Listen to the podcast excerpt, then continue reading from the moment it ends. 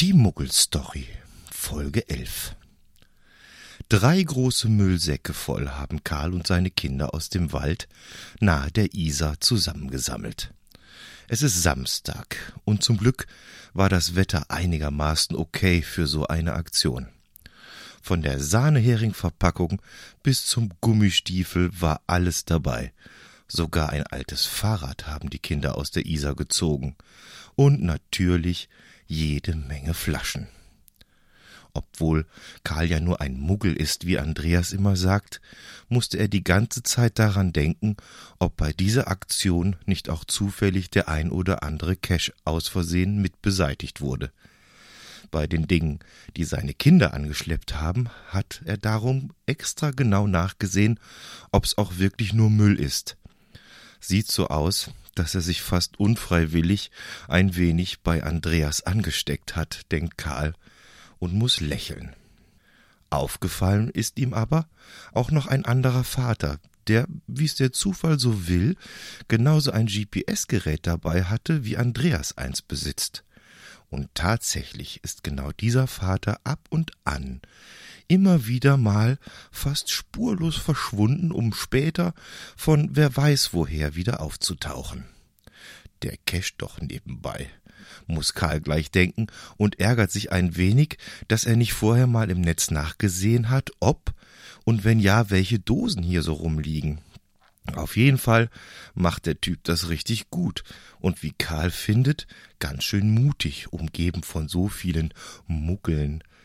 Immer wieder versucht Karl mit einem verschwörerischen Grinsen oder Kopfnicken dem Vater, der wohl Peter heißt, geheime Zeichen zu geben, dass er Bescheid weiß, was da läuft. Leider ohne Erfolg. Naja, denkt Karl, vielleicht darf man mit Muggeln nicht reden, wenn man gerade auf so einer geheimen Mission unterwegs ist. Später dann beschließen die Eltern und die Kinder nach der ganzen Arbeit noch zusammen das nahegelegene Wirtshaus aufzusuchen. Peter meint, die hätten da zurzeit ein Steinbier im Angebot, das muss man mal getrunken haben. Und endlich hat Karl ein Thema, mit dem er sich auskennt und kann mit seinem Wissen auftrumpfen. Und was noch besser ist, er kommt ganz wie zufällig mit Peter ins Gespräch. Steinbier, beginnt Karl. Das kenne ich von den Schwiegerelterns. Die wohnen in Kronach und da gibt's öfter mal das gute Leikheim.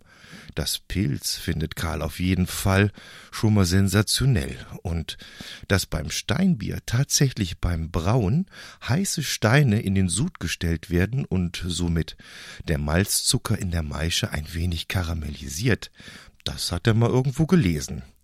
Das Ganze gibt dem Bier dann eine rauchige Note.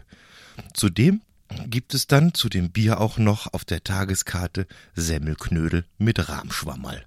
Die mag Karl auch sehr gerne. Bevor er nach Bayern gezogen ist, hat er mit dem Begriff Schwammerl nix anfangen können. Aber nun, nach gut 16 Jahren hier im Süden, sind die Pilze in Rahmsoße eins seiner Leibgerichte.